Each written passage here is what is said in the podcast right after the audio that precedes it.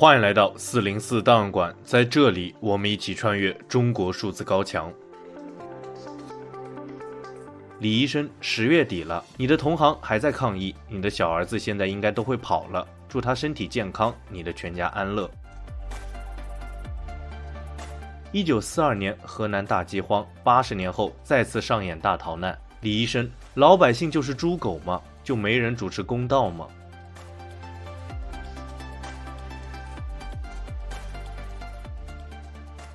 二零二二年十月二十九日，距离李文亮医生去世已经九百五十九天。这位在武汉新冠疫情期间因为说出真话成为悲剧英雄的普通眼科医生，并没有被民众遗忘，为公共安全和健康充当吹哨人，成为他闪亮的墓志铭。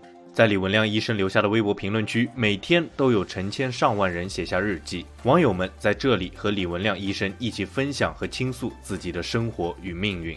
正如一位网友所说，李文亮微博成了互联网哭墙，一个安放人们良心的地方。由于李文亮的微博随时可能被网络审查部门下令删除，中国数字时代对李文亮医生微博下的网民留言每日片段精选备份，直到该微博账号被关闭为止。这段时间，许多网友将这个小小的网络留言板作为了自己在中共清零政策下唯一的精神寄托之地。名为“真的是真的”的网友说道：“秋招已经尾声了，还是没有找到工作，会好起来的吧？”名为 “nono 默默”的网友说道：“李医生，我今天养了一只猫猫，叫多乐，希望它能够快乐，也能给我多点快乐。”名为“生活永驻”的网友说道：“李医生，好久没有来看你了，我辞职了，从此以后我不再是一名铁路司机了，我要去探索未知的生活了，加油！”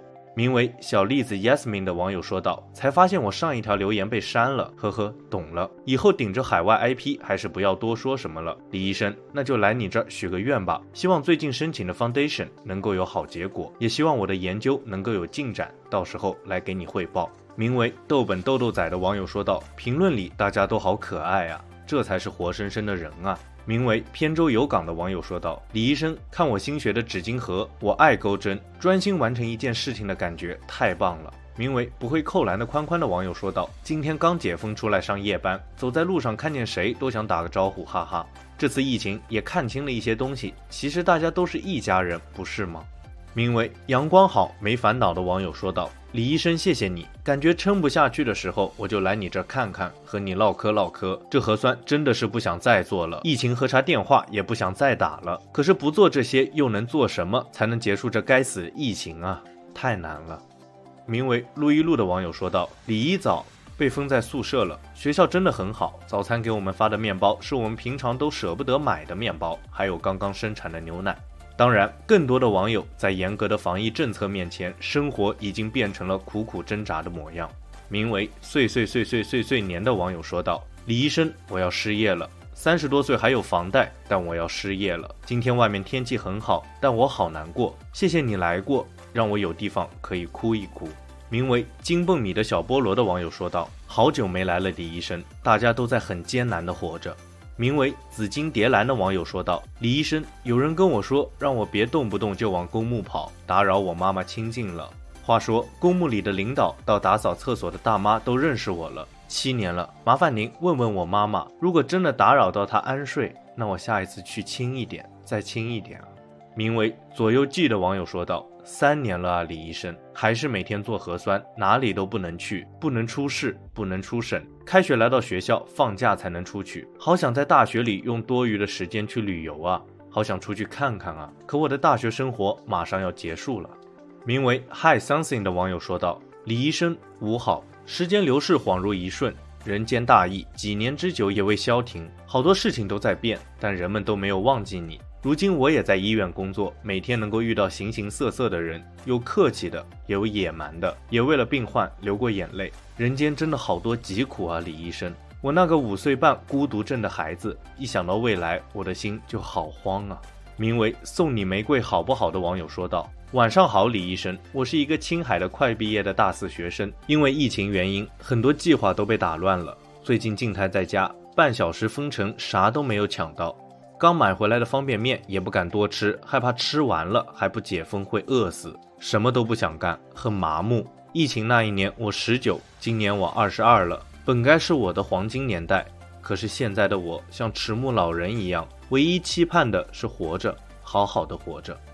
名为“青横横横”的网友说道：“最希望成真的事情，就是这个世界是真的好人好报，恶有恶报。”名为“起个昵称还挺费劲的”的网友说道：“其他的微博下面都充满着戾气，非得争个你错我对。在这里的环境真好，像个平和共存、多样的大花园，各自美好。”名为“梅朵朵的花”的网友说道：“可是老师没有教过，在工作中受了委屈应该怎么办？”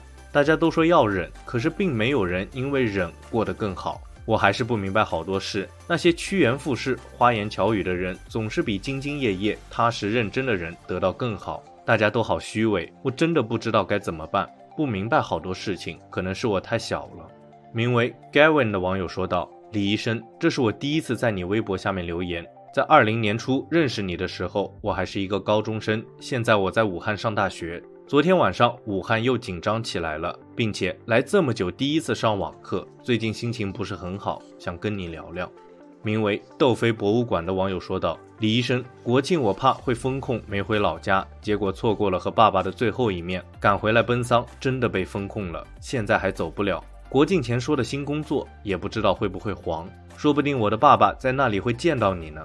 你们都是好人。”名为六六零零九六八六七二八七九的网友说道：“很想说些什么，不愿意做沉默的大多数，但是思来想去，最终也只有一口无力的哀叹，也只能这样了。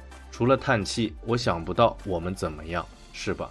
这位网友同时也说道：“希望大家都好好的，身体健康，尽力开心一点。我真的很爱这个世界，尽管世界不算可爱，甚至有点糟糕。晚安，爱大家。”其实，正如一位网友所说，这个评论区是英雄和凡人的纪念碑。这么说是因为英雄同样来自凡人，并因其平凡而伟大。英雄在这里接受凡人的怀念，也承载着凡人的世界。